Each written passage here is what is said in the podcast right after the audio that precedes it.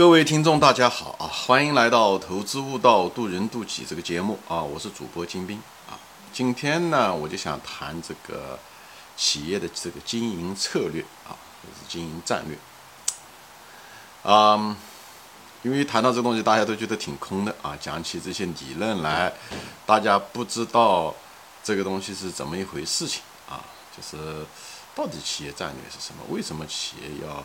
呃，采取这种战略啊，有这个项目或者是那个发展啊，无论是开拓新的市场也好，开拓新的产品也好，或者是呃采取一种新的经营模式也好，对吧？这些东西大家听上去挺空的，所以呢，今天呢，我就是准备就是用格力电器当年的这种发展史啊，给大家分析一下子，呃，这个好的管理层。因为这也是企业的经营策略战略，也是判断一个管理层好还是不好的一个主要原因。但是遗憾的是，我们大多数的投资者没有企业的经营的呃经验，对吧？或者是即使你有企业的经营经经验，但是你有一些呃行业上面你也不一定那么知道，对不对？当然了，这对我们对于投资者我们要求不是很高。如果你对管理层如果能够判断觉得管理层很好的话。但是很多企业的时候，那管理层上来，他刚刚上来，他也很年轻，对不对？所以你也不一定知道他管理层怎么样。所以在这种情况下的时候，你可能就需要对企业的战略策略有一个最基本的商业上的一种判断啊，知道这个东西可行还是不可行啊？呃，不可行呢，你能够，你如果具备一定的能力，你能判断出来啊。可行这种东西呢，其实是就像投资这样的，没有一个必然的啊。采取了这种战略就一定能成功，因为这里面涉及到执行力啊，呃，市场的变化啊，这种战略是不是还适合？就像战场上的，你这你制定了这个策略，但是市场上的战场战情也是千变万化的，瞬间万变，对不对？当然，商场不像变化这么大，但是它也会变化。所以等等诸多的原因嘛，所以对企业的战略的判断，一个是前面讲了啊，就是我们作为一个投资者，我们对于企业行业的经营战略本身就不是很熟悉。第二个，对管理层判断也不是很熟悉，所以这个东西也会使在企业分析中，行业选股啊等等方面也会出现一些错判，跟这个也有关系啊。这个都是我们的。呃，怎么说呢？这都是大多数投资者的一些瓶颈嘛，或者是认知上的一些不足和限制。所以我通过这个节目呢，我就谈一下子，给大家有一个最粗浅的一个认识：什么叫做企业战略？一个企业为什么你去做了一件事情啊？为什么做了一种产品，或者是那个呃并购一家公司，或者说改变它的经营模式啊？那我就用格力电器的发展史来做嗯那个分析啊。呃，二三十几年前的格力啊，嗯，怎么说呢？他当时做的是什么呢？就是做的是空调啊。他当然也是一群公司最后组合最后做的这个空调。那么，呃，当初做这个东西的，首先判断任何个行业的时候，我前面说过啊，首先要看它的需求，对吧？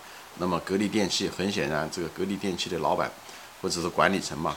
嗯，这一点大家都能看得到啊，不是所有的，我想所有的空调的那个公司都能看得到，除了格力之外，所有的公司都看到。随着中国人民生活的提高，对不对？需求只会越来越大，对需对呃空调的呃需求只会越来越大。我前面讲过，判断一个行业的最第一要素就是它的需求，那么前景好，也就是它的机会好，它的很显然，空调随着中国人民生活的提高，对不对？呃，那么。就是这个机会是越来越大啊，后特别是后来的房地产业的发展啊。当三十年前的时候，当九几年的时候，房地产还没有那么样的发展起来，但是人民生活提高这是一个必然的一个趋势，所以这个东西，呃，前景是很好的啊。无论是商业需求也好，公司里面那个呃呃这个办公楼也好，对吧？私人对吧？都是需都需要这种空调啊，人们需要一种比较舒适的生活环境。那么，那么呢，就是。下面一步呢，就是看需求，对不对？看完需求以后，实际上是看的是什么？就是看产业链。当一个企业家他在做个产业链的时候，他是看这个行业在这个产业链中的地位，对不对？那么这时候的时候，你就得看产品的这个特点啊。那一般的企业家呢，他们做的时候呢，他们就急着挣钱，因为需求大嘛，所以大家都是怎么？他当时是怎么做呢？三十年前的空调行业呢，他们就是从国外进口这些各种各样的，呃，国内也好，国内也好，就把这些。他们自己并不生产部件，哎，基本上把这些东西组装在一起，哎，以后就把它卖出去，就像电视机厂一样的，哎，他们基本上不生产自己的配件，以后就把它卖出去。所以很多核心的的那个部件都是国很多都是国外的，像压缩机啊等等这些东西啊。所以呢，因为那很赚钱，因为需求旺嘛，它很赚钱，就这样的，慢慢的就这样的，呃，就是卖出去，因为很赚钱，所以大多数的空调厂在早期的时候其实都是很赚钱，而且他们技术含量都很低，就是一个组装，组装完了就包装完就卖，因为需求好，所以大家赚钱很容易。一旦赚钱很容易的时候，很多人都是不不思进取啊，很多企业家就不思进取，忙着赚钱，忙着生产，就不在技术上有什么投入。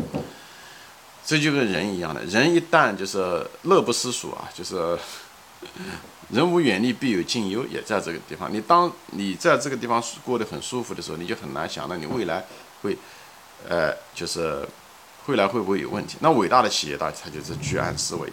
那么在格力电器的时候，他们就是什么呢？他知道这个产业其实不是，虽然表面上看就赚钱，但是赚赚钱很可能是好景不长，好景不长。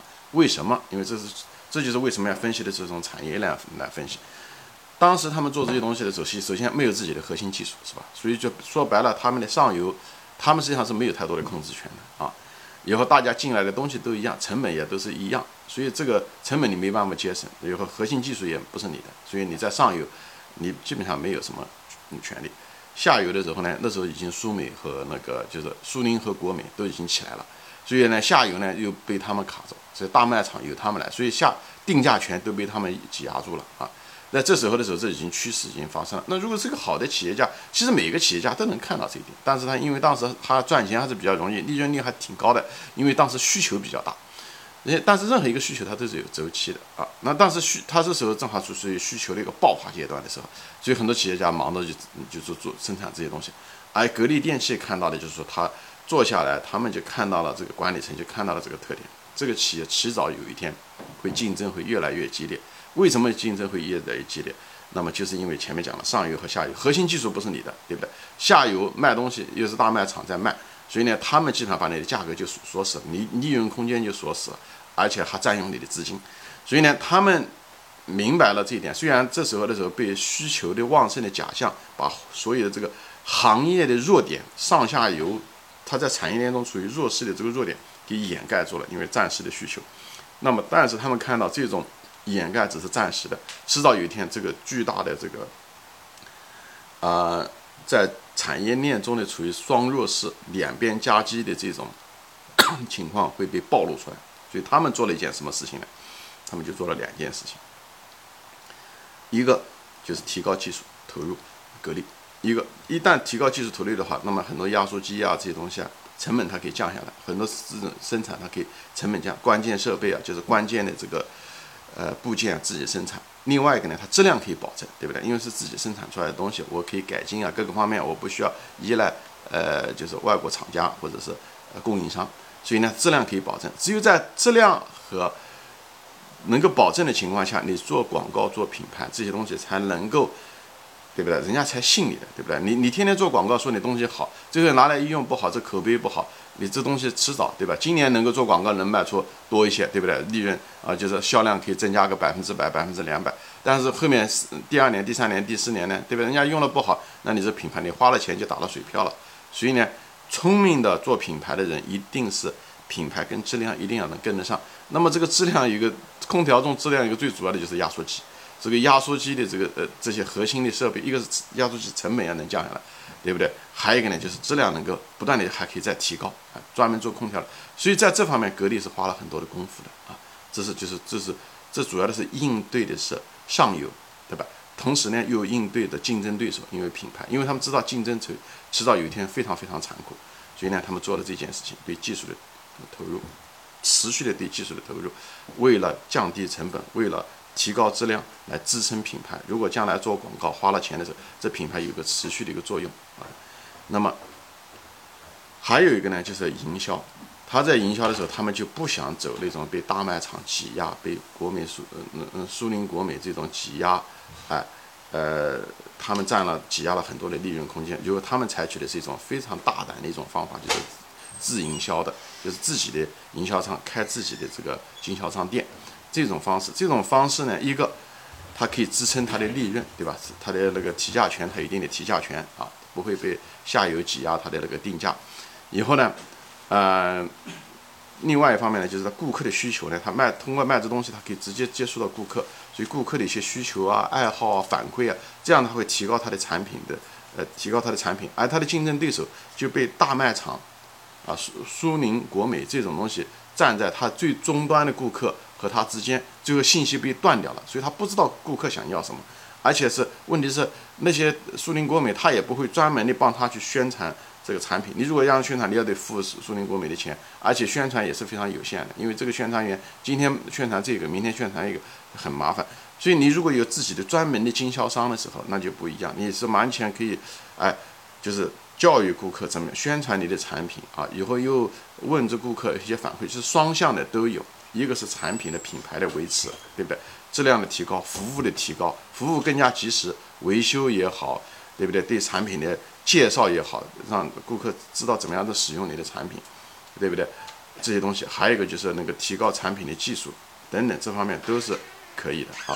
还有一个就是对于顾客的这个反馈，这些东西，所以他做了这两件事情，一个就是提高技术，一个，因为最后的时候，第三个是什么呢？就是实际上是广告。做广告，中国在早期的时候有个嗯嗯有个误区啊，总觉得这个广告这个东西好像只要打广告就能挣钱，其实根本不是这么回事。情。特别是这种电器这种东西，你广告只是一个品牌树立的一个过程啊。你如果广告做出来的时候，你将来的产品质量或者是呃你的这个产品的期望无法跟你的广告相匹配的话，你这个广告其实是是挣不到钱的啊。其实广告因为很花钱。而且品牌的建立是需要很多很多事情，而这些东西都需要大量的资金在后面支撑。但是如果一个企业，对不对？如果是过度竞争，对不对？它被上下游挤压住了，它成本成本降不下来，质量质量无法真正的保证，至少跟人家质量是一样的。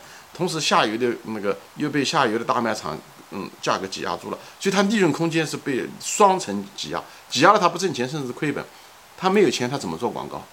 对不对？至少它的广告力度做不到这一点，所以格力电器就看就知道了这一点。他们做的是什么？他更多的花钱是提高技术投入，以后呢提高营销，以后知道这个东西才是核心，这是企业战略的核心。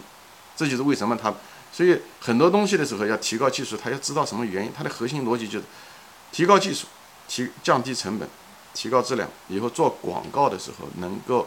支撑它的品牌作用，因为本身品牌是需要钱，也要花钱，所以它需要利润，它长期的利润。长期的利润怎么来？一个是降低成本，提高质量，可以有定价权，降低成本，对吧？在下端提高利润。另外一方面，通过自营的方式，不被下家挤压。所以这个东西都是为了提高利润。而提高利润的时候，同时呢，你就是，而且又可以支撑长期的广告，对不对？这样企业才有钱，不是老亏钱。一个老亏钱的企业是无法长期做广告的。所以它又可以支撑它的广告的费用，这样的话，广告费用它可以一直通过品牌。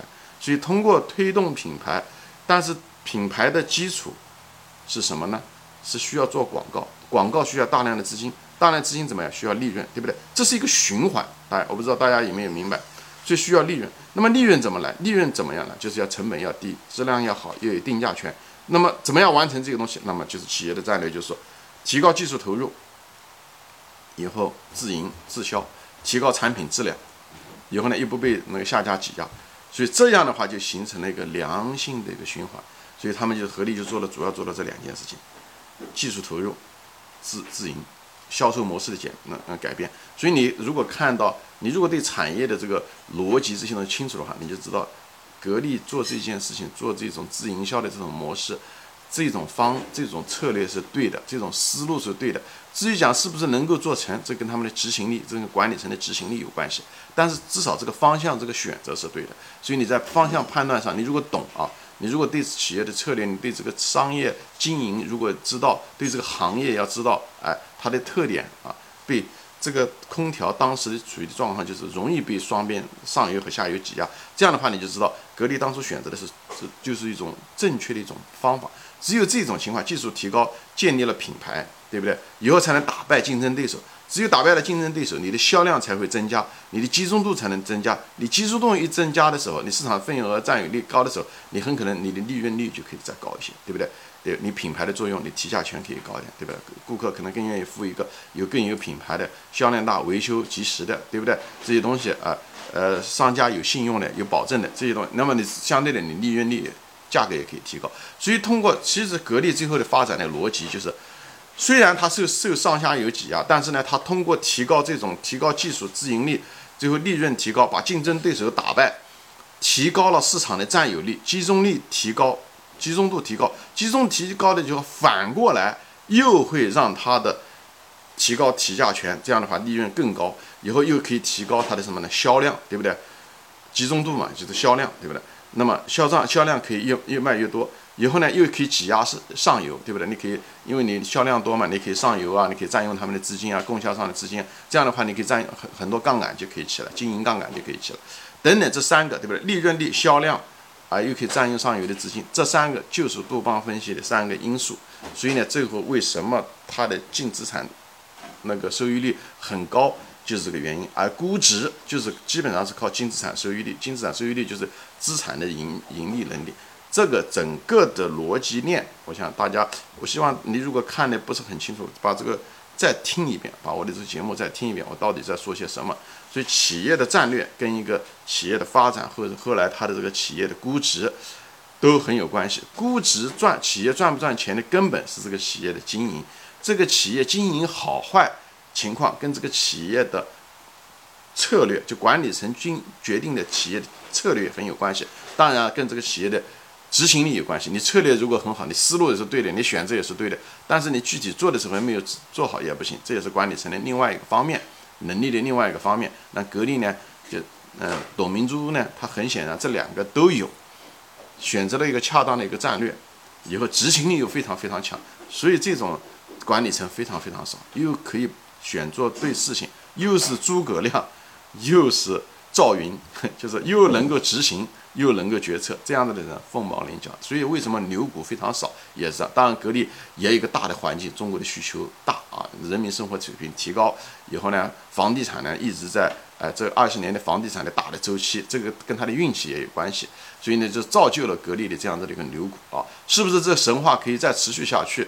啊，我不敢说，因为最后的结果还是靠需求。那么随着中国的需求的不断的在稳定下去，那么很可能，这也就是格力现在在寻找别的方向啊，这个是另外一个话题。所以我就总结一下，这个企业分析这个战略的时候，你不是只要看上来就不要看它战略，是建厂这个这个本身要看的是从产业链的特点，以后看行业分析啊，容易被挤压、过度竞争。